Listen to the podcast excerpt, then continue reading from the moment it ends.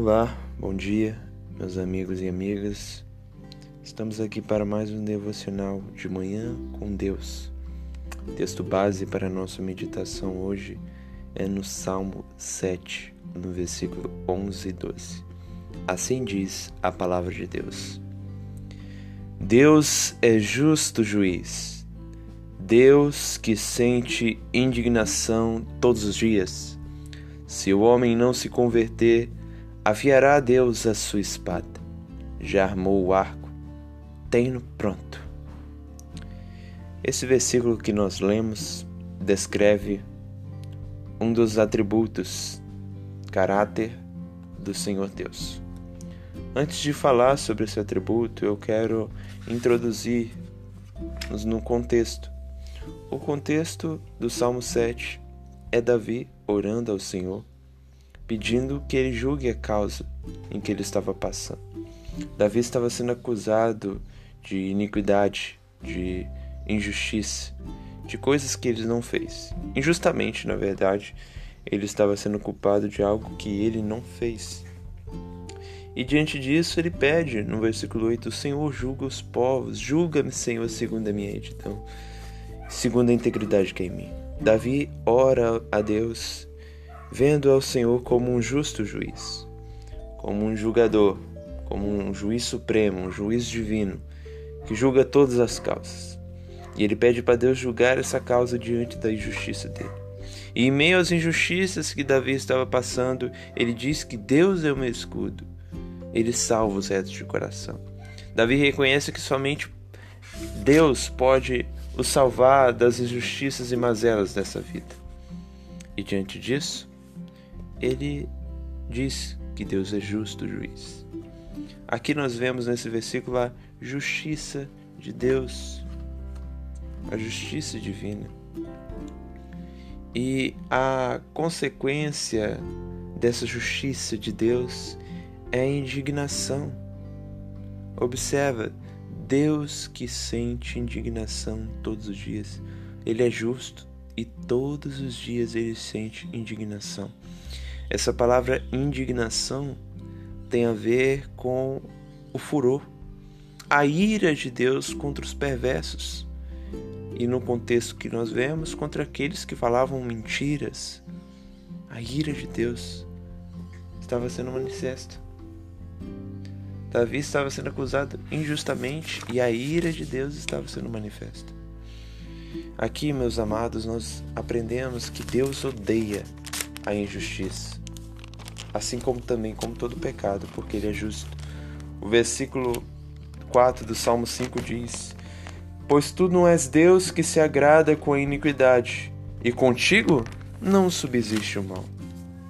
E diante dessa verdade, que Deus odeia o pecado, que Deus abomina tudo aquilo que é contra a tua justiça, a consequência, o resultado disso é um julgamento iminente.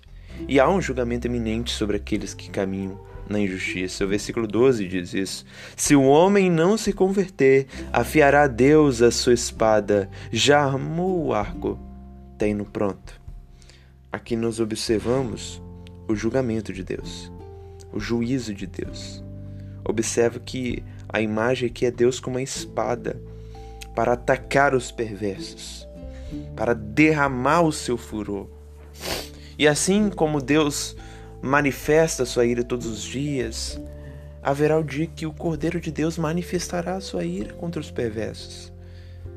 Esse versículo do Salmo 7 é apenas um prelúdio daquilo que há de vir. E daquilo que há de vir está em Apocalipse 6. Olha esse versículo quão impactante, quão temoroso para os que caminham na injustiça é.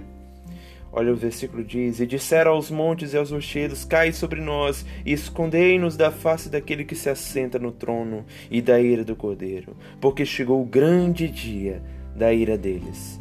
E quem é que pode suster-se? No dia da ira do cordeiro, ninguém subsistirá. Ninguém subsistirá. A justa ira de Deus, o justo juízo do Senhor há de ser manifestado contra aqueles que caminham na perversidade.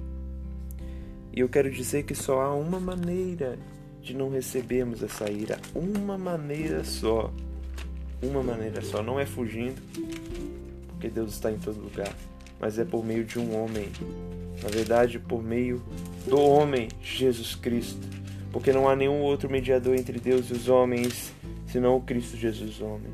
E João 3, no versículo 16, diz assim: Pois Deus amou o mundo de tal maneira que deu seu Filho unigênito, para que todo aquele que nele crê não pereça, isto é, não venha receber o julgamento, não venha ser condenado, não venha receber a ira de Deus, mas venha ter a vida eterna. Porque quem não crê no nome unigênito do Filho de Deus já está julgado. Mas quem não crê, mas quem crê, não é julgado.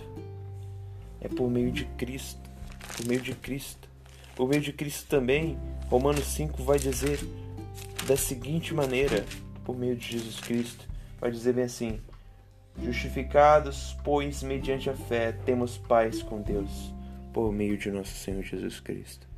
Somente por meio de Cristo nós podemos receber de Deus, ao invés da ira, o amor, a paz. Fora de Cristo, nós estamos debaixo da ira de Deus. Em João em 1 Epístola de João diz que quem ama o mundo, o amor do Pai não está nele. Então, recorremos para o Cordeiro de Deus que tira o pecado do mundo. Recorremos para o Cordeiro de Deus, recorremos para Cristo, recorremos para Ele. Senão, há um juízo iminente, um julgamento iminente que há de ser derramado sobre nós, porque Deus é justo. E a justiça de Deus torna Deus obrigado a condenar o pecado.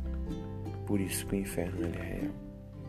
A justiça de Deus torna o inferno necessário para punir aqueles que caminham na injustiça, na perversidade. Recorremos para o Filho de Deus, recorremos para Cristo, porque por meio dele nós somos inocentados, tornados justos através da justiça dele, da obediência perfeita à lei do Pai recorremos a Cristo.